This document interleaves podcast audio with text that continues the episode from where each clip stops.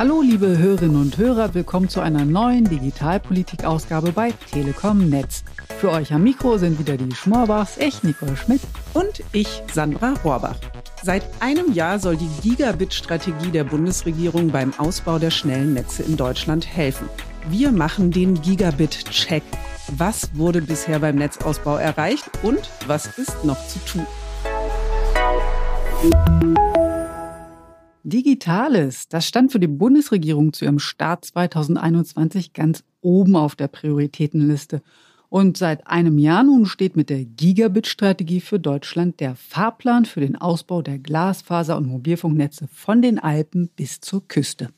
Zum Jahrestag der Gigabit-Strategie kürzlich hat das Bundesministerium für Digitales und Verkehr zu einem Festakt nach Berlin eingeladen. Da kamen viele zusammen, die beim Netzausbau in Deutschland aktiv sind, zum Beispiel die großen Netzbetreiber, regionale Glasfaseranbieter, Branchenverbände, Funkturmgesellschaften und auch Vertreter vom Deutschen Institut für Normung, dem DIN-Institut. Genau das sind die, nach denen unsere Papiergrößen DIN A3 oder DIN A4 heißen. Und welche Rolle die beim Netzausbau spielen, Sandra, darüber reden wir später nochmal. Jetzt schauen wir erstmal auf die Bilanz zum ersten Jahr der Gigabit-Strategie und da lässt sich feststellen, es ist zusätzlich Schwung in den Ausbau gekommen. Die flächendeckende Versorgung mit schnellen Gigabit-Anschlüssen geht voran. Richtig. Das Ministerium für Digitales und Verkehr hat den Gigabit-Check ebenfalls gemacht und herausgefunden, inzwischen ist etwa jeder vierte Haushalt in Deutschland mit einem Glasfaseranschluss versorgt. Beeindruckend ist auch das schnelle Ausrollen des neuen Mobilfunkstandards 5G. Über alle drei Netzbetreiber hinweg, also Telekom, Vodafone und Telefonica, sind schon 87 Prozent der Fläche Deutschlands mit 5G versorgt. Wir haben dazu mit Bundesdigitalminister Volker Wissing gesprochen. Von ihm wollten wir wissen, welche Bilanz er nach einem Jahr Gigabit-Strategie zieht. Wir sind sehr gut vorangekommen, wir haben uns viel vorgenommen, aber ein Etappenziel erreicht. Nach einem Jahr haben wir deutlich aufgeholt, was die digitale Infrastruktur angeht. Das haben wir uns vorgenommen und können jetzt sagen, wir liegen im Plan und werden unser Ziel erreichen. Noch besser wäre es, wenn wir unser Ziel noch übertreffen würden, das heißt vor 2030 Vollversorgung hätten. Dem Ziel von schnellen Netzen für alle sind wir damit näher gekommen, aber es liegt noch ein ganzes Stück Weg vor uns, sagt Minister Wissing.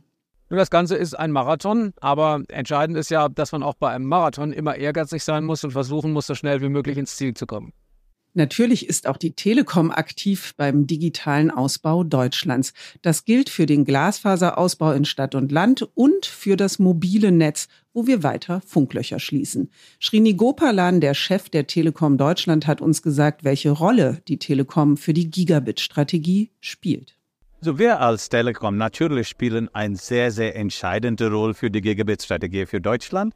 Also allein wir zusammen mit unseren Kooperationspartnern äh, bauen 10 Millionen Haushalte bis 2024 und bis 2030 bauen wir 25 bis 30 Millionen Haushalte mit Glasfaser.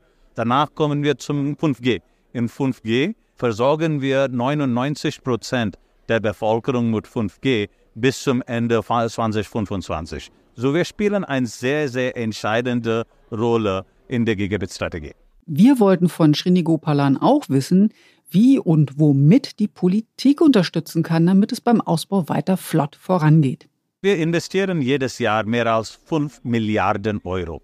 Und das bedeutet, dass wir brauchen am wichtigsten Investitionssicherheit und Unterstützung entlang der Strecke. Und das bedeutet, dass zum Beispiel in Glasfaser brauchen wir Infrastrukturwettbewerb, keine quasi Monopol. Wir brauchen einfache Genehmigungsverfahren und Erlaubnis für Alternativmethoden. Äh, bei Mobilfunk brauchen wir keine neue Dienstanbieterverpflichtung zum Beispiel. So wir brauchen am meisten Investitionssicherheit und Stabilität einfachere Genehmigungsverfahren und alternative Verlegemethoden. Genau solche Punkte finden sich auch in der Gigabit-Strategie wieder. Denn die beinhaltet ein Maßnahmenpaket von 100 Vorhaben, die vor allem die vielen verschiedenen Genehmigungsverfahren für den Netzausbau einfacher und schneller machen sollen. Beim Thema alternative Verlegemethoden hatte Minister Wissing eine gute Nachricht für die Branche, nämlich in Bezug auf das moderne Verlegen von Glasfaser in Mindertiefe – Modern meint das Verlegen mit einer cleveren Maschine, die vorne nur so einen kleinen Schlitz in die Straße macht, den sie hinten auch gleich wieder zumacht. Und das ist das genaue Gegenteil von riesigen und tiefen Baustellen mit viel Erdaushub und Schmutz und langen Bauzeiten. Und jetzt gibt es dafür eine offizielle DIN-Norm vom Deutschen Institut für Normung. Genau, und diese DIN-Norm für den kleinen Schlitz, wie du ihn ja gerade beschrieben hast, ist besonders wichtig, damit das Verlegen in Mindertiefe, das sogenannte Trenching, auch wirklich in Zukunft viel mehr genutzt wird. Denn die Bauämter in den Kommunen müssen ja auch wissen, dass es sich wirklich um eine sichere Bauweise handelt. Mhm.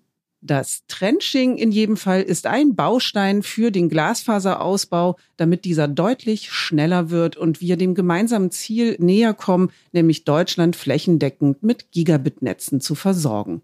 Ja, liebe Hörerinnen und Hörer, mit der guten Nachricht vom kleinen Schlitz enden wir für heute. Tschüss sagen damit eure Schmorbachs, ich Nicole Schmidt und ich Sandra Rohrbach.